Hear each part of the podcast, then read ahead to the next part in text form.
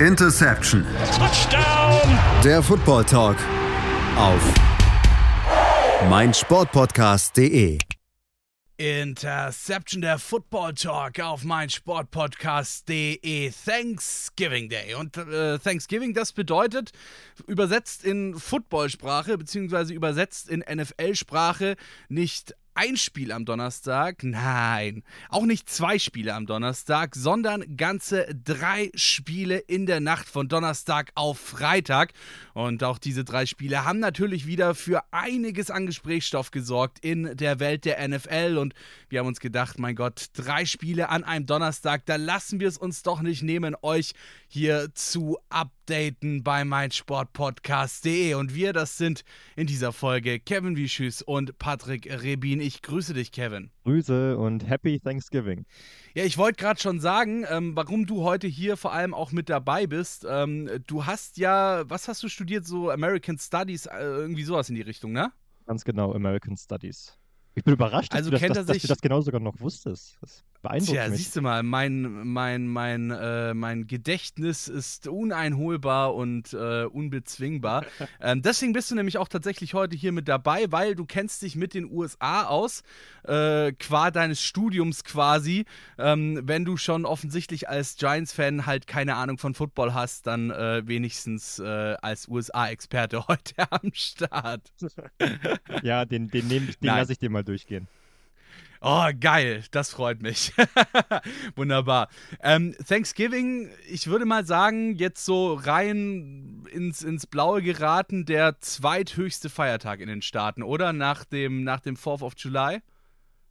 Kann man durchaus so sehen. Also ähm, Thanksgiving ist wirklich oder genießt in den USA einen sehr hohen Stellenwert. Das hat man, um vielleicht den Bogen zum Sportlichen zu spannen, das hat man gestern auch bei den Übertragungen gesehen. Also für diejenigen, die über den Game Pass die Spiele verfolgt haben, ähm, selbst die ähm, Kevin Burkhardt und äh, Greg Olson, die ja das Spiel der Detroit Lions äh, begleitet haben und das der New York Giants, nagelt mich nicht drauf fest, aber jedenfalls auch da gab es eine Sequenz, da wurden ihre Familien mit vor die Kamera gebracht, um quasi dieses Zusammenhaltsgefühl zu, zu verkörpern, um zu zeigen, hey, selbst an diesem Tag sind äh, und ist unsere Familie dabei und es ist schon was Besonderes in den USA, dieses, dieser, dieser Thanksgiving Day. Und ich glaube, nicht zuletzt deswegen hat auch die NFL gesagt, dass sie da was Besonderes machen muss.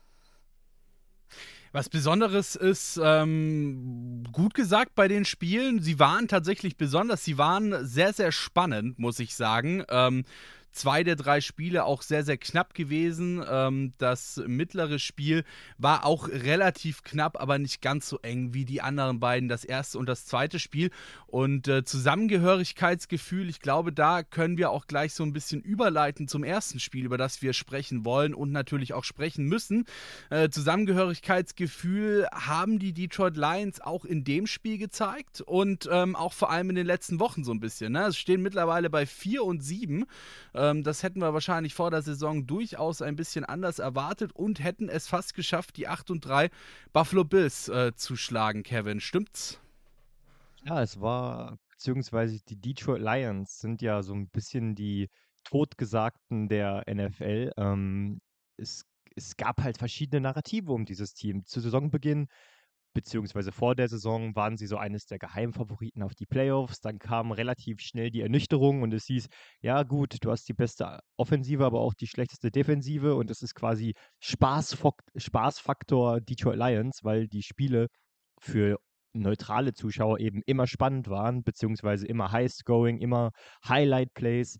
Und dann kam aber wieder die Ernüchterung, weil sie die Spiele einfach nicht gewonnen haben. Und dann plötzlich ein Sieg nach dem anderen, ja auch unter anderem letzte Woche gegen die New York Giants. Und sie waren gegen die Buffalo Bills jetzt wieder sehr nah dran. Ähm, trotzdem, letzten Endes hat es ganz knapp nicht gereicht. Aber um deine Frage zu beantworten, die Detroit Lions haben sich auch zu meiner Überraschung ähm, in den letzten Wochen wirklich gefangen und ich bin gespannt, beziehungsweise lässt sich jetzt zweifelsohne sagen, dass dieses Team in die richtige Richtung trendet. Das Team trendet in die richtige Richtung. Das können wir momentan nicht von Josh Allen äh, behaupten, würde ich, be würd ich, würd ich mal sagen. Auch in dem Spiel wieder gar nicht mal so gut ausgesehen. 253 Yards klingt erstmal gar nicht so verkehrt, aber dann schauen wir uns mal die weiteren Stats an. Zwei Touchdowns, eine Interception und ein äh, Passer-Rating von 80,8. Im Vergleich dazu Jared Goff auf Seiten der Detroit Lions äh, 240 Yards, zwei Touchdowns, keine Interception und ein Passer-Rating von, jetzt lassen mich meine Augen im Stich, ich glaube es ist 98,9 und ich sollte mal definitiv wieder einen Augenarzt kontaktieren wegen meiner Brillenstärke, wenn ich nicht mal mehr meinen Laptop lesen kann. Ja, also Josh Allen, ähm, auch so ein bisschen eine sehr interessante Geschichte, weil ich erinnere mich, auch er war ja vor der Saison ähm, einer der MVP-Kandidaten und die Buffalo Bills galten als das klar beste Team der Liga mit dem besten Roster, weil sie das auf dem Papier auch hatten. Ähm, trotzdem bei Josh Allen, ich erinnere mich an eine Aussage, die Nick Wright äh, in den USA getätigt hat, von dem man halten kann, was man möchte, generell von diesen amerikanischen ähm, Journalisten, die im, in, den, in, den, in den Sendungen auftreten. Aber er hat gesagt, ja, das Highlight von Josh Allens Karriere war eigentlich, dass er gegen Patrick Mahomes und die Chiefs verloren hat. Und wenn man sich die Karriere von Josh Allen anguckt, dann war sein erstes Jahr nicht gut. Dann war sein zweites Jahr mit bis auf gelegentliche Ausnahmen auch nicht gut. Ich glaube, das dritte Jahr war wirklich sehr, sehr stark. Das vierte Jahr dann wieder gut mit äh, aber trotzdem einem schlechten Ende. Und jetzt quasi das fünfte Jahr. Ähm, wo er auch wieder up and down ist, sodass man sich legitim die Frage stellen kann, was ist jetzt wirklich Josh Allen? So, die einen sagen, einer der besten Quarterbacks der Liga, ähm, gehört in die oberste Riege. Die anderen sagen, er ist halt Licht und Schatten. Also er kann dir halt Spiele gewinnen und er hat ein enormes Potenzial, aber er hat eben auch Spiele oder Phasen in der Saison drin, wo er wirklich katastrophal spielt, wo er Fehler macht, wo er ähm, diese, diese, diese die Sachen, die ihn stark machen, wo die ihn eben runterziehen. Und deswegen fand ich auch diese Vergleiche mit Josh Allen und Patrick Mahomes ein bisschen fragwürdig, weil klar hat Patrick Mahomes in der Saison unter anderem gegen Buffalo auch ein Spiel gehabt, wo er nicht gut war. Aber Patrick Mahomes oder auch andere Quarterbacks dieser Riege geben dir immer ein bestimmtes Level, eine gewisse Konstanz. Und die fehlt Josh Allen noch. Und ich weiß nicht, ob das nur eine temporäre Phase ist in der Saison, weil die Erwartungshaltung an die Bills eine andere ist, oder ob man sich nicht doch einfach damit arrangieren muss, dass Josh Allen ein sehr guter Quarterback ist, ähm, die Buffalo Bills ein sehr starkes Team, dass sie aber eben allen voran eben Allen Phasen haben und immer haben werden, in denen ihm die Konstanz einfach fehlt. Bei den Detroit Lions hingegen, da hatten wir nicht nur einen starken Spieler in Jared Goff, ähm, der gut was gezeigt hat. Wie gesagt, ne, zwei Touchdowns, keine Interception, vier, äh, 23 von 37, auch äh, eigentlich eine relativ ordentliche, ähm, eine relativ ordentliche Attempt-to-Completion-Ratio. Und ähm, ein anderer Spieler, der hat auch ganz ordentlich was gezeigt, beziehungsweise sagen wir mal, zwei Spieler haben ganz ordentlich was gezeigt in der Offensive. Der eine ist Jamal Williams, 18 Attempts, 66 Yards äh, und einen Touchdown. Hat auch äh, recht gut ausgesehen, der, der gute Herr. Ja, also sowieso in den letzten Wochen, finde ich, ist äh, Jamal Williams so eine der positiven Entwicklungen der beziehungsweise äh, Erscheinungen der Detroit Lions. Hat ja auch gegen die Giants sehr gut gespielt und eigentlich dachte man, dass die Andre Swift die klare Nummer 1 auf Running Back ist, auch wenn sich Swift jetzt gegen die Bills wieder gefangen hat. Ähm, die Lions haben da wirklich sehr zwei gute Running Backs und Jamal Williams hat eben gezeigt, dass er nicht nur die Nummer 2 hinter dem äh, vermeintlichen Star und Starter DeAndre Swift ist, sondern dass er auch seine Qualitäten hat, sei es jetzt im Open Field oder auch gerade dann Richtung Goal-Line, wo man sagen kann, gut, das ist dann nicht mehr so schwer, den Ball als Running Back reinzumachen, aber das sind eben auch dann wirklich Qualitäten, die Jamal Williams mitbringt. Dann eben das Hole zu finden und dann, glaube ich, ist es für, beziehungsweise dann eben das Hole zu finden und dann, glaube ich, ist es für ihn ähm, einfach auch eine sehr dankbare Situation, dass er neben sich eben einen DeAndre Swift hat. Ein Spieler, mit dem wir uns auch beschäftigen sollten nach diesem Spiel der Lions, ist einer, der in der letzten Saison schon gut abgeliefert hat und eigentlich ja in dieser Saison dort weitermacht, wo er letztes Jahr dann auch aufgehört hat. Und das ist Amon Ra St. Brown. Zehn Targets, neun Receptions für 122 Yards und ein Touchdown. Der junge Herr wäre hier fast ja, sowas wie der Showstopper für die Buffalo Bills geworden und zeigt wirklich einiges äh, in der Liga, muss man sagen. Ja, Amon St. Brown wurde ja auch schon nach seiner Rookie-Season von Dan Campbell ähm, wirklich gelobt. Es hieß, ja, der Junge arbeitet hart, der hängt sich immer rein, der zeigt, dass er dieses, dieses, diese Mentality einfach auch hat, an sich zu arbeiten. Und ähm, er hat in Interviews gesagt, ähm, mein Ziel sind immer mindestens 1000 Yards. Ich mache das, was ich für das Team machen muss, damit wir erfolgreich sind. Ähm, was für ihn ja auch untypisch ist, beziehungsweise für seine Position. Er schmeißt sich wirklich in die Blöcke für seine Running Backs rein. Er ist sich nicht zu schade, die dreckige Arbeit zu machen, wo andere Receiver vielleicht sagen, äh, ähm, natürlich sein ähm, es gibt Limitierungen in seinem Spiel. Er ist kein klassischer Outside the Numbers Receiver aufgrund seiner Statur, seiner Körpergröße, aber er ist eben ungemein effektiv in der Slot. Und ich glaube, das hilft auch einem Quarterback wie Jared Goff ähm, in einem Team, das eben keinen klassischen Num Nummer 1 Outside Receiver hat. Ähm, Jameson Williams ist ja immer noch verletzt. Ähm, weil Amon eben nicht immer frei ist, gefühlt, sondern eben auch extrem gute Hände hat und auch Yards after Catch generieren kann. Also er kann dann auch im offenen Feld zusätzliche Yards sammeln und er verkörpert für mich genau das, was die Detroit Lions ausmacht. Ähm, er arbeitet hart, er hat enormes Potenzial und er macht alles für dieses Team. Und das, glaube ich, ist auch ein Grund, warum er so gut in diesem Team funktioniert.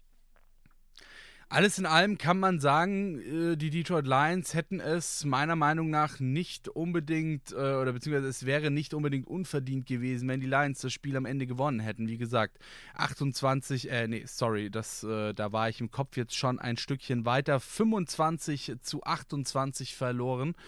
Ähm, aber ein wirklich starkes Spiel abgeliefert, vor allem eben, wie gesagt, auch Jared Goff mit seinen zwei Touchdowns, keinem, äh, keiner Interception, äh, natürlich Amon Ross St. Brown mit seinen ähm, deutlich über 100, nämlich 122 Yards und dem Touchdown. Und ja, auf der anderen Seite, die Buffalo Bills haben sich am Ende dann irgendwie fangen können. Aber vor allem Josh Allen sollte es eben schaffen, sein Spiel wieder auf die Reihe zu bekommen und sich dann eben da zu fangen und äh, ja, für dann äh, den Rest der Saison sich wieder zu berappeln und zu schauen, hey, was kann ich eigentlich alles und wieso bin ich von, du hast es vorhin auch schon gesagt, vielen Leuten ein wirklich so gehypter NFL-Quarterback. Gehen wir mal zum nächsten Spiel und äh, schauen uns an, was äh, die Dallas Cowboys gemacht haben. Die haben nämlich äh, mit 28 zu 20 gegen die New York Giants gewonnen. Äh, die Giants, ja, lange ganz, ganz, ganz vorne mit dabei mit, äh, mit, mit nur einer Niederlage. Mittlerweile stehen sie bei 7 und 4, sind ein paar Niederlagen dazugekommen. Ähm, und auch in dem Spiel war es schwierig gegen die Dallas Cowboys, was auch daran lag, dass Ezekiel Elliott zum Beispiel von Anfang an relativ gut vorweggegangen ist. Aber ich glaube, Kevin, mein, du bist Giants-Fan, ähm, du kennst dich da mit Sicherheit am besten aus von uns beiden. Ähm, die Giants hatten vor allem jetzt in dem Spiel gegen die äh, Cowboys auch noch andere Probleme, ne? Ja, und das sind Probleme, die sie nicht erst seit diesem Spiel haben oder hatten.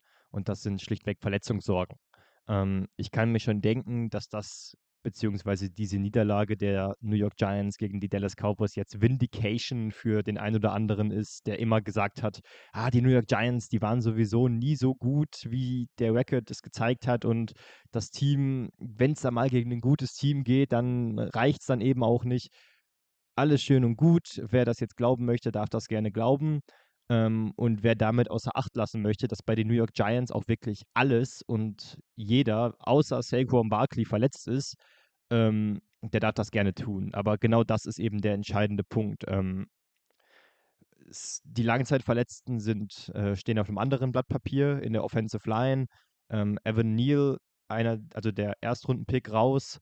Ähm, immer noch auf Guard und auf Center, immer noch Rotation drin, weil da auch Verletzungssorgen existieren. Ähm, Wide Receiver Sterling Shepard, ganze Saison raus. Wandale Robinson, der die letzten Wochen gut gespielt hat, für den Rest der Saison raus. Kenny Golladay immer noch angeschlagen, weiß auch niemand, was er diesem Team überhaupt noch bringen kann. Und somit Kadarius Tony war, bis er getradet wurde, auch verletzt in Anführungsstrichen. Und dann hast du Spieler wie Hodgins oder Cager ähm, aus der Practice Squad hochgehoben, die plötzlich Sta Sta Starter sind auf Receiver. Also ich, ich weiß nicht, wieso man dann jetzt irgendwie dachte, beziehungsweise da irgendwie glaubt, eine Erkenntnis draus zu ziehen, dass die New York Giants dieses Spiel verloren haben. Ähm, es war zu erwarten, dass Saquon Barkley Probleme haben würde, weil ähnlich wie letzte Woche gegen die Lions haben die Dallas Cowboys die Box halt komplett zugemacht. Ähm, auf, der auf der defensiven Seite habe ich noch gar nicht erwähnt bei den Giants mit Adobe Jackson, der einzig wirklich gute Corner, auch verletzt gewesen. Ähm, und somit muss man dann auch einfach mal sagen, irgendwann ist die, diese Coaching-Magie von Brian Dayball, die ja gerne genannt wird, ja, die kann nun mal nicht alles kompensieren. Die Giants waren oder sind auch mit allen Spielern ohne Verletzungssorgen limitiert. Das weiß auch der äh, eingefleischteste New York Giants-Fan. Aber sie äh, haben wiederum bewiesen in der Saison, dass sie auch gute Teams schlagen können durch ihre Mentality. Und auch gestern sah das in der ersten Halbzeit nicht schlecht aus. Klar, jetzt kann man sagen, hinten raus hat sich die Qualität der Dallas Cowboys durchgesetzt, die nun mal auch größer ist als die der Giants. Aber alles in allem würde ich sagen, es war halt der erwartungsgemäße Sieg des deutlich stärkeren Teams gegen ein verletzungsgeplagtes Team aus East, aus East Rutherford, das sich gut verkauft hat und das zwar auch gezeigt hat, was es für Limitierungen hat, auch Daniel Jones, ähm, aber viel reinlesen kann man in dieses Spiel jetzt meiner Meinung nach eigentlich nicht. Es ist schon absurd, wenn wir uns mal den Depth Chart der New York Giants so anschauen, wer da alles auf der Injured Reserve steht. Du hast schon gesagt, Sterling, Sterling Shepard, Wanda Robinson, äh, Colin Johnson, ähm, Ben Britson, Marcus McKeithen, äh, Assis Ojulari, DJ Davidson, Nick Williams und so weiter und so fort. Also das ist wirklich so damit, damit könntest du im Grunde genommen fast schon ein Starting-Team auffüllen ähm, mit den Leuten, die, also jetzt rein von der, von der Zahl her, von der Quantität der Spieler, die da bei den Giants momentan auf der Injured Reserve rumhängen. Und dann kommen natürlich noch die ganzen Spieler, die in Anführungszeichen nur out waren jetzt bei diesem Spiel, sprich äh, eine kurzfristigere Verletzung haben oder äh, Unwohlsein, wie auch immer man das bezeichnen möchte und deswegen raus waren. Also ähm, da können sie einem schon leid tun, aber du hast gesagt, Saquon Barclay, ähm, du hast schon fast damit gerechnet, dass er Probleme haben wird. Er hat aber trotzdem immerhin einen Touchdown gemacht. Ähm, auf der anderen Seite, ja, äh, wie gesagt, Ezekiel Elliott hat mal wieder ein starkes Spiel abgeliefert, ne? Ja, das war, ähm, also klar, es dreht sich oder drehte sich in den letzten Wochen auch viel um ähm, Tony Pollard und darum, was er für Qualitäten mitbringt, sodass Sieg ein bisschen in die Kritik geraten ist, aber äh, die beiden sind auch unterschiedliche Spieltypen. Also Tony Pollard hat eben immer noch mal diesen extra Gang, den Ezekiel Elliott vielleicht nicht mehr hat, aber er, Sieg kann immer noch die Gaps besser finden als viele andere Running Backs. Ähm, und gerade auch an der Goal-Line, wie wir schon bei den Detroit Lions mit Jamal Williams thematisiert hatten, auch da hat Ezekiel Elliott immer noch enorme Qualität. Und die Dallas Cowboys sind so stark, nicht nur wegen ihrer Defense oder Michael Gallup und CeeDee Lamb im Pass Passing Game, sondern auch, weil sie mit Tony Pollard und Ezekiel Elliott zwei wirklich sehr, sehr gute, sich ergänzende Running Backs im Roster haben, die natürlich hinter einer sehr guten Offensive Line spielen. Was man natürlich der Vollständigkeit halber zumindest auch dazu sagen muss, Dak Prescott zwei Touchdowns und zwei Interceptions nicht besonders gut gespielt. Äh, bei den Receivern wiederum, da hat sie die Lamp äh, relativ gut überzeugen können. Zwar auch nur sechs Receptions bei elf Targets, aber immerhin äh, 106 Yards, jedoch auch keinen Touchdown. Damit gehen wir mal ganz kurz hier in eine kleine Pause bei Interceptional Football Talk auf meinsportpodcast.de und melden uns dann gleich wieder mit dem äh, zweiten Teil von äh, Giants gegen Cowboys und dann natürlich noch mit dem Night Game der Patriots gegen die Vikings. Bis gleich. Hey, Malte Asmus von meinsportpodcast.de hier. Ab März geht's weiter mit unseren 100 Fußballlegenden. Staffel 4 bereits. Freut euch auf Zlatan Ibrahimovic, Michel Platini, Cesar Luis Minotti, Paolo Maldini, um nur mal vier zu nennen. Und bis wir mit der vierten Staffel kommen, hört doch einfach nochmal rein in die bisherigen drei Staffeln. Ronaldinho, Sepp Meyer, Gary Lineker, Lothar Matthäus und viele weitere warten da auf euch. 100 Fußballlegenden. Jetzt. Überall, wo es Podcasts gibt. Und da sind wir auch schon wieder zurück hier bei Interception, der Football Talk auf mein Sportpodcast.de. Ja, Thanksgiving Day. Das ist äh, zumindest in der NFL ein regelrechter Feiertag des American Football. In anderen Sportarten, zum Beispiel in der NBA, da wird an Thanksgiving pausiert. Da denken sie sich, nee, komm, äh, das tun wir den Familien nicht an, dass wir ihnen ihre Jungs dann auch noch an diesem Tag rausreißen. Wobei, man muss dann natürlich auch dazu sagen, dass du in der NBA natürlich viel mehr Spiele hast und dementsprechend auch viel öfter nicht zu Hause bist. Sei es ihnen doch einfach mal gegönnt, dann auch an Thanksgiving mal einen Tag frei frei haben zu dürfen. Wie gesagt, in der NFL wird gespielt und ähm, das sind traditionell eigentlich drei Spiele an diesem Donnerstag anstatt des, ja, wie man es äh, gewohnt ist, einen Thursday Night Football Games. Und wir haben gerade eben schon zuerst natürlich über das erste Spiel des Abends gesprochen. Das war das der Buffalo Bills gegen die Detroit Lions. Und dann haben wir schon angefangen, über das der New York Giants gegen die Dallas Cowboys zu sprechen. Und ähm, ja, die New York Giants, du hast es schon gesagt, ähm, sie haben dieses Spiel verloren, aber sie haben dieses Spiel nicht nur verloren, weil sie halt schlechter waren als die Dallas Cowboys. Gut, sie haben es logischerweise verloren, weil sie schlechter waren als die Dallas Cowboys. Aber sie haben es vor allem auch deswegen verloren, weil die New York Giants einfach extrem krasse Verletzungssorgen haben. Wir haben es auch vorhin schon gesagt. Ähm, alleine, alleine die Spieler, die ähm, auf der Injured Reserve stehen, äh, würden fast schon reichen, um irgendwie eine eine, eine, ähm, eine, eine Starterposition sozusagen aufzufüllen äh, im, im kompletten Team. Ähm, also das ist wirklich, wirklich sehr, sehr doll bei den New York Giants. 20 zu 28 dann am Ende auch folgerichtig sozusagen verloren. Und das, obwohl das Spiel von vor allem Dak Prescott nicht besonders gut war. Daniel Jones ähm, sah, ja, besser aus, aber auch nicht wirklich sehr, sehr gut, oder? Du hattest auch schon mal, Kevin, ähm, du hattest auch schon mal gesagt, ähm, dass die Giants, wenn sie dann gewinnen, beziehungsweise auch gerade am Anfang, als sie eben so viel gewonnen haben, nicht wegen Daniel Jones gewinnen, sondern ja, letzten Endes halt irgendwie mit Daniel Jones gewinnen.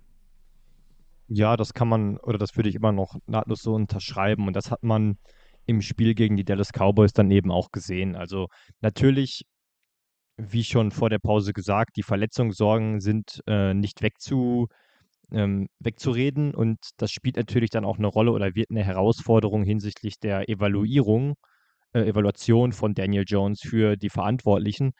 Aber trotzdem ähm, kann man sagen, wenn Daniel Jones nicht das perfekte Setting um sich rum hat, kann er nicht ähm, also funktioniert er nicht. Und das ist für einen Quarterback immer sehr schwierig, weil die Wahrscheinlichkeit in einem Kollisionssport wie American Football, in der NFL, immer die besten Umstände zu haben, ähm, das kann keine, keine, keine Voraussetzung sein, wonach du einen Quarterback auswählst. Das ist ja auch so ein bisschen das, was man Jimmy Garoppolo bei den San Francisco 49ers ankreiden kann.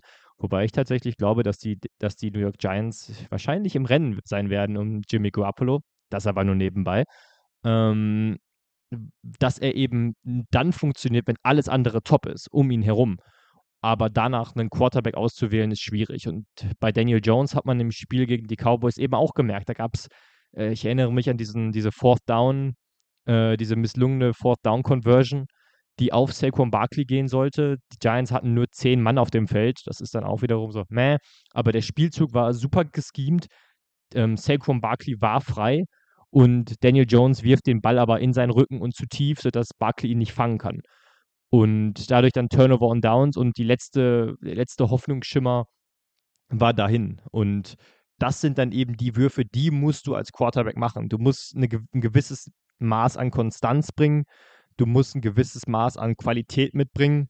Und jeder Quarterback oder fast jeder Quarterback, zumindest wenn wir auf NFL-Niveau reden, ist in der Lage, ähm, einen guten Wurf zu machen, wenn seine Pocket äh, stabil ist und er Protection hat und dann noch gute Waffen. Äh, die Crème de la Crème oder die wirklichen Franchise-Quarterbacks sind die, die auch dann, wenn mal eine Hand im Gesicht ist, so einen Wurf anbringen können. Zum Beispiel wie Dak Prescott das reihenweise gemacht hat. Auch als dann Kayvon Thibodeau, Dexter Lawrence oder Leonard Williams ihm mal zu nahe kam und er wirklich kurz davor war, gesackt zu werden, hat er es irgendwie geschafft, den Ball noch loszuwerden. Und zwar so, dass ihn einer seiner Receiver fangen konnte. Und das ist dann eben dieses, dieses Level, was Daniel Jones nicht hat, was er gelegentlich mal zeigt, aber eben zu selten, als dass man es als tatsächliche Fähigkeit von ihm ansehen kann. Das ist halt dann auch größtenteils Glück. Und somit bleibe ich dabei, dass Daniel Jones, ähm, habe ich immer gesagt, er hat seine Qualitäten, aber das sollte nicht der Anspruch sein, um den du ein Winning Football Team aufbauen sollst oder kannst. Du hast es gerade angesprochen, die Receiver von den Dallas Cowboys, beziehungsweise dann letzten Endes die Receiver, die Dak Prescott eben als äh, Spielermaterial zur Verfügung hat. Und ich habe es gerade vorhin schon gesagt, Prescott zwei Touchdowns geworfen, zwei Interceptions geworfen, aber ähm, seine Receiver, ich finde das relativ interessant dadurch, äh, dass wir auch hier bei den Dallas Cowboys da eine relativ große Streuung sehen. Ja? Also sie haben zwar deutlich weniger Spieler als Receiver angespielt als zum Beispiel die Giants in dem Spiel, aber dafür haben die, die angespielt wurden, das wirklich sehr, sehr ordentlich gemacht. Ich habe vorhin schon CD Lamp erwähnt, ähm, 11 Targets, 6 Receptions, äh, 106 Yards, äh, Michael Gallup 63 Yards, Ferguson 57 Yards, äh, Dalton Schultz übrigens auch ein starkes Spiel abgeliefert. Zum Glück habe ich in den Fantasy Football, wollte ich an der Stelle nur nochmal sagen. ähm, vier, äh, vier Targets, vier Receptions, zwar in Anführungszeichen nur 31 Yards, aber gut als Tight End, ja, ähm, läufst du ja nicht äh, die, die langen, die langen äh, äh, Outside the Numbers Routen. Ähm, insofern ist auch das in Ordnung, aber halt eben vor allem zwei Touchdowns, ja, und das ist wirklich sehr, sehr stark gewesen. Ähm, tatsächlich dann auch damit äh, quasi zwei von zwei Touchdown-Pässen von Dak Prescott gefangen. Und ähm, ja, auf der anderen Seite das Rushing Game ähnlich, ähnlich stark und vor allem auch ähnlich äh, divers in seiner Streuung. Ich habe es vorhin schon gesagt, Ezekiel Elliott 92 Yards äh, erlaufen, äh, Tony Pollard, du hast ihn vorhin erwähnt, 60 Yards erlaufen, CD Lamb als äh, eigentlich absoluter Receiver, elf Yards erlaufen, äh, Dak Prescott selber vier und äh, auch Handershot zum Beispiel, zwei Yards zwar nur, aber immerhin ein Touchdown. Also ähm, wirklich sehr, sehr interessant. Ist das auch so ein bisschen der Grund, weshalb sie es dann geschafft haben, eben gegen die Giants zu gewinnen? Jetzt mal ab von denen oder beziehungsweise was so ein bisschen auch das Dallas Cowboys Rezept für Winning Football generell ist? Meinst du jetzt die, die Anzahl an Waffen einfach, die sie haben? Genau, richtig. Die Anzahl an Waffen und dass sie es halt auch wirklich schaffen, dann eben eine zwar relativ, relativ breite Streuung reinzubringen, ähm, diese dann allerdings auch relativ gut konverten, so.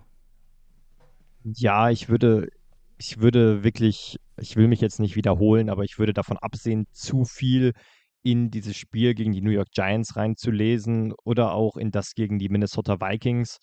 Ähm, ich sicherlich das Running Game, dieses Two-Headed Monster aus Pollard und Ezekiel Elliott und dass du, eben, dass du eben so viele Waffen hast. Die Frage ist dann wirklich hinsichtlich Playoffs, was ja dann der Anspruch der, New York, äh, der, der Dallas Cowboys ist, wie diese ganzen Waffen dann funktionieren. Denn das Spiel gegen die, gegen die Giants, da, gerade auch wenn du den Touchdown von Hendershot ansprichst, das war dann auch so, okay, jetzt haben die Bock zu spielen. Jetzt ist das Playbook wide open, jetzt holen wir hier die Spielzüge raus, die wir in einem engen Spiel wahrscheinlich niemals auspacken würden. Da, ähm, als Hendershot seinen Touchdown gemacht hat, waren, vier, waren alle vier Tidends auf dem Feld. Und dann quasi einen Jet Sweep mit den Tidends zu spielen, ist dann schon, ja, das kannst du natürlich machen, wenn du, wenn du schon quasi weißt, dass du wahrscheinlich gewinnst und eine starke Defense hast. Ich glaube, die, die Cowboys haben gerade den Vorteil, dass sie das Momentum voll auf ihrer Seite haben. Dass sie wissen, dass sie eine, wenn nicht die beste Defense der äh, NFL haben. Zumindest in Rushing Defense, glaube ich, gibt es keinen Zweifel. Ganze Defense kann man dann diskutieren. Ähm, und das zu wissen, plus dass du dieses, dieses Run-Game hast, plus dass du CD Lamb und Michael Gallup hast und eventuell bald oder Beckham Jr. und dass du mit Dalton Schultz und Ferguson und Hendershot dann auch noch drei Titans hast, die alle in der Lage sind, Bälle zu fangen. Klar, dass du dich dann gut fühlst und klar, dass du dann auch voll Rückenwind hast.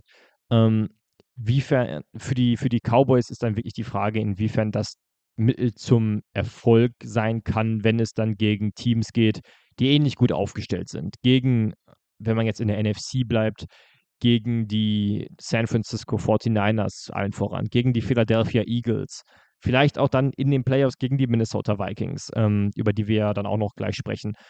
Ähm, all das sind dann eher die Gradmesser. Wenn du gegen Teams spielst, wo du dich dann vielleicht doch, wenn du Dak Prescott bist, eher auf CD Lamb und Michael Gallup als auf Ferguson oder Dalton Schulz verlässt. Ähm, deswegen, um das abzuschließen, guter Sieg für die Cowboys, haben bewiesen, dass sie eines der stärksten Teams der Liga sind. Ähm, aber inwiefern das Aussagekraft hat, dass sie die Last auf so viele Schultern verteilen konnten, da tue ich mich angesichts des Gegners, der im gestrigen Spiel einfach nicht in der Lage war, aufgrund von Verletzungen und äh, mangelnder Qualität wirklich Paroli zu bieten. Das würde ich dann eher ähm, sagen wir, das lassen wir noch unbeantwortet. Alles klar.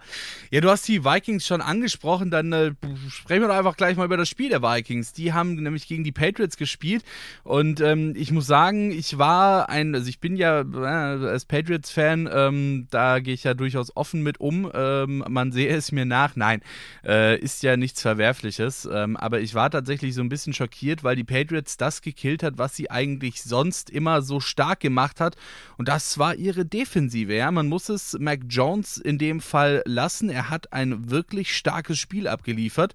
28 ähm, Completions bei 39 Attempts, 382 Yards, zwei Touchdowns, keine Interception und ein Passer-Rating von 119,8. Also Mac Jones hat hier wirklich ein starkes Spiel gegen die Vikings abgeliefert.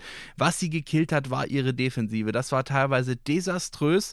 Ähm, Gerade dann auch in der zweiten Halbzeit, egal was die Vikings über die Mitte gemacht haben, sie haben es immer geschafft, über die Mitte zu First Downs zu kommen oder zumindest ordentliche, äh, ordentliche Raumgewinne zu erzielen. Ähm, es, es, lief einfach nicht, ja. Das war, das hast du genau gesehen. Du hattest eben in der Mitte dann die beiden Defender stehen, ähm, die ihre jeweilige Zone gecovert haben. Ähm, aber in der Mitte war absolutes Niemandsland und absolut frei. Ähm, das war sehr, sehr erschreckend zu sehen, Kevin. Ja, also wenn wir über die starke Defense der Dallas Cowboys reden, reden wir ja eigentlich auch, gerade auch wenn man auf die Statistik schaut, auf die starke Defense der New York, äh, der New England Patriots, die in der Saison auch schon Spiele, beziehungsweise die meisten Spiele gezeigt hat, warum sie immer noch äh, vom einem der besten Coaches äh, aller Zeiten gecoacht wird und warum sie immer noch enorme Qualität besitzt. Ein Aushängeschild der Patriots ist eben die Disziplin und dass sie sich nie selber schlagen. Und im Spiel gegen die Minnesota Vikings, ähm, ich war auch ein bisschen, also ich habe es nicht ganz so kritisch gesehen wie du, was die Defense angeht. Ich bin wiederum, wenn wir auf die Offensive schauen, aber auch kein großer Mac Jones-Fan. Das äh, ist für mich, de, wenn wir über Game Manager reden, ist Mac Jones für mich genau das. Ähm, kann man argumentieren, gut, was will er mit dem offensiven Team um sich herum auch machen, aber das Patriots-Spiele sind für mich immer so ein bisschen schwierig, weil es ist, wird halt der Ball sehr viel gelaufen, es ist sehr viel, äh, sehr viele Checkdowns auf Tight Ends und irgendwie wirklich First Read Completions. Ähm, aber wie gesagt, ich bin, was die Defensive angeht, gar nicht so skeptisch beziehungsweise kritisch, weil ich das, was die Patriots gekillt hat, mag jetzt simpel klingen und plakativ, aber das waren zwei, beziehungsweise ein Name, und das ist Justin Jefferson, der schlichtweg nicht zu verteidigen ist. Also das war teilweise wirklich lächerlich, was da passiert ist. Ähm, und dadurch verändert sich dann eben auch die Dynamik von einem ganzen Spiel, weil wenn Justin Jefferson einmal ins Laufen kommt, dann reicht es nicht, ihn in, in wirklich in enger Coverage zu nehmen, dann musst du einen zweiten Defender mit hinstellen. Und weil er tendenziell outside äh, Receiver spielt und klar auch in der Slot spielen kann, verzerrt sich eben das ganze Scheme der Defense nach außen und verlagert sich Richtung der Sidelines, weil du viel mehr Unterstützung brauchst, um ihn irgendwie einzudämmen. Und die Zonen, die dann bei normaler Zone Coverage da sind, müssen viel enger sein, dass du nicht diese Lücken hast, in denen dann Kirk Cousins den Ball werfen kann, weil Justin Jefferson eben so gut ist. Ähm, will jetzt nicht zu tief in, die, in diese, ins Taktische reingehen, aber ich glaube, man versteht, was ich meine, warum sich dann alles eben nach außen verschiebt, weil die Zonen kleiner werden, damit es leichter ist, einen Receiver wie Justin Jefferson zu covern. Und dadurch ist die Mitte dann tendenziell frei. Also ich war auch überrascht, muss ich sagen, dass gerade Spieler wie TJ Hawkinson, der bislang gar nicht funktioniert hat und bei den Vikings Titans traditionell nicht funktionieren, dass gerade er so einen Field Day hatte, fast schon. Ähm, aber ich, ich, wie gesagt, ich sehe das eher als weiteren Beweis für die offensive Qualität der Minnesota Vikings, als dass ich es an den Patriots fast festmachen möchte. Ähm, aber ich denke, über die Vikings sprechen wir jetzt gleich noch. Deswegen, die Patriots für mich haben gut gespielt, haben ähm, aufgrund ihrer offensiven Limitierungen wirklich gut mitgehalten. Es war halt klar, dass gegen ein Team wie die Vikings, dass die Defense es wahrscheinlich nicht schafft, dieses, dieses, dieses Patriots-Team zu einem Sieg zu, zu, zu carryen. Also damit habe ich, also hat, glaube ich, kaum jemand gerechnet, beziehungsweise davon ist kaum jemand ausgegangen. Alles klar, dann gehen wir an der Stelle nochmal kurz in die Pause und melden uns gleich wieder hier bei Interception Football Talk auf meinsportpodcast.de und dann sprechen wir hier noch über die Minnesota Vikings. Bis gleich. In rund 40 Folgen habt ihr mich jetzt schon sagen hören, I want to tell you about the Beatles. Ich habe euch die Geschichten zu ihren Alben und ihren Songs erzählt, euch ihre wichtigsten Wegbegleiter und Vertraute vorgestellt und natürlich die Orte, die für die Bandgeschichte eine wichtige Rolle spielten. Habt ihr die drei bisherigen Staffeln schon durchgehört? Nein? Na, worauf wartet ihr dann noch? Rein in den Podcatcher eurer Wahl und einfach mal losgehört. Und folgt gerne auch unserem Instagram-Kanal iwtty-Beatles Podcast. Da sind wir auch schon wieder zurück hier bei Interception der Football Talk auf meinsportpodcast.de. Wir haben gerade eben schon angefangen über das Spiel der New England Patriots gegen die Minnesota Vikings zu sprechen. Und äh, wenn wir über dieses Spiel sprechen, dann müssen wir natürlich auch über die Minnesota Vikings sprechen, die mittlerweile immerhin bei 9 und 2 stehen. Also eine wirklich sehr, sehr starke Saison abliefern. Und du hast gerade vorhin schon angefangen, über, äh, ja, über Justin Jones äh, ins Schwärmen zu kommen, äh, Kevin und die Off äh, Justin Jefferson natürlich und ähm, die Offensive der Minnesota Vikings ist auch in dieser Saison so ein bisschen äh, ja äh, eins ihrer ihrer Kronjuwelen, stimmt's? Ja, da führt kein Weg dran vorbei, das so zu formulieren. Wobei ich ich war wirklich ähm, ich habe dieses Spiel gesehen und habe mir gedacht, es ist wirklich unglaublich, was ein klarer Nummer 1 Receiver, was ein Ausnahme-Receiver aus einem Quarterback und aus einer Offense machen kann. Also Kirk Cousins war auch vorher ein guter Quarterback, ähm, keiner, der in der Primetime funktioniert, aber jemand, der ähm, seinen Job immer ordentlich gemacht hat und teilweise ja auch gezeigt hat, dass er es in den Playoffs kann, auch wenn es da dann mal höchstens für einen Sieg in der Wildcard-Round gereicht hat.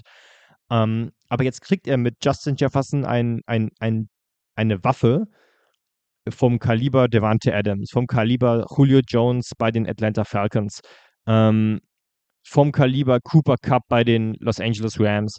Und wer dieses Spiel der Vikings ähm, gegen die Patriots gesehen hat oder sich grundsätzlich Spiele von den Vikings anguckt, achtet mal darauf, wie wirklich Kirk Cousins oft der First Read nur Justin Jefferson ist. Und klar, jetzt kann man sagen, der Number One Receiver sollte bei den meisten Plays der First Read sein. Ja, aber die, seine Read Progression findet dann meistens gar nicht statt. Also er bleibt bei seinem Number One Receiver und denkt sich, ich werfe den einfach auch an. Und trotzdem fängt Justin Jefferson eben den Ball. Und das sorgt dann dafür, dass die anderen Receiver irgendwann so frei sind, dass die ganze Offense viel leichter wird. Also am Ende der Touchdown, den Adam Thielen dann gefangen hat, er war ja komplett frei, weil sich die ganze Defense auf Justin Jefferson konzentriert. Ähm, und das transformiert dann eben auch in Kirk Cousins, weil Kirk Cousins wirkt in der Saison so viel besser als sonst, weil er halt tolle Statistiken auflegen kann, wenn Justin Jefferson funktioniert. Also ich möchte das, was Cousins bringt, jetzt nicht schmälern, aber es ist, es bedingt sich wirklich stark und ich, ohne jetzt Kirk Cousins mit Aaron Rodgers vergleichen zu wollen, bitte versteht mich nicht falsch, aber man sieht ja eben diesen Einfluss, wenn man eben keinen Number One Receiver mehr hat, im Fall der Green Bay Packers. So, da ist plötzlich ein, ein Team ohne klare Nummer 1 vom Kaliber Justin Jefferson, Devante Adams, Cooper Cup.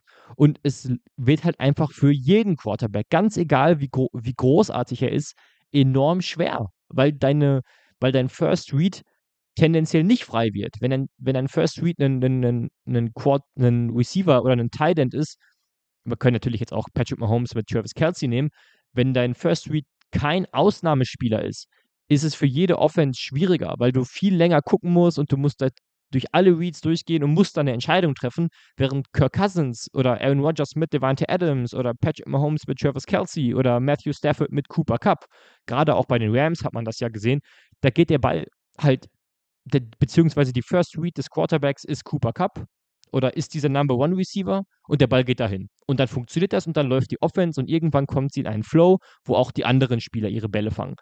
Deswegen, ähm, ich kann wirklich nur meinen Hut davor ziehen, was Justin Jefferson in der Saison mal wieder macht. Das ist Wahnsinn, das ist geschichtsträchtig und ähm, zeigt aber auch, wie stark es von Trayvon Dix letztes Wochenende war, äh, diesen Justin Jefferson wirklich bei, glaube ich, knapp 33 Yards zu halten.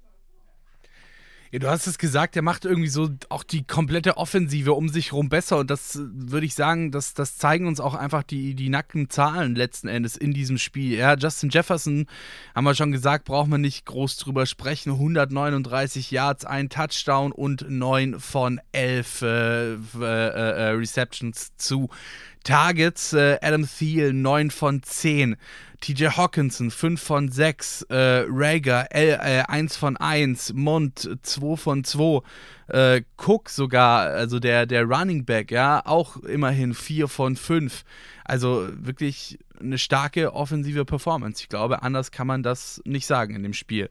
Ähm, auf der anderen Seite, ja, wie gesagt, ähm, Mac Jones ein relativ starkes Spiel abgeliefert, vor allem natürlich auch im Vergleich zu dem, was wir in dieser Saison teilweise schon von ihm gesehen haben.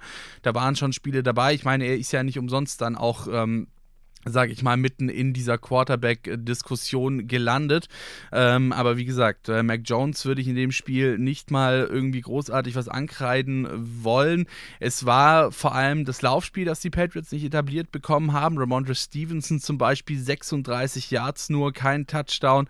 Äh, Damian Harris äh, abgemeldet 16 Yards. Kendrick Bourne, gut, okay, der ist kein Running Back oder so, ähm, aber trotzdem äh, minus 7 Yards und äh, teilweise, ja, teilweise teilweise waren es dann auch offensiv schwierige Entscheidungen, aber wie gesagt, äh, vor allem defensiv hatte mir das von den Patriots gar nicht gefallen, was wir da gesehen haben. So, damit war es das auch von uns und den Thanksgiving Games äh, 2022.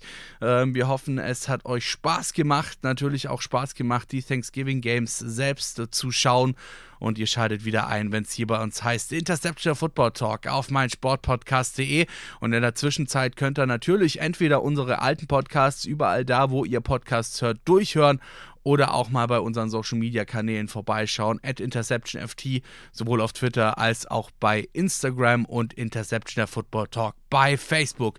Wir hören uns. Bis dann. Ciao, ciao. Interception. Touchdown. Der Football Talk auf meinsportpodcast.de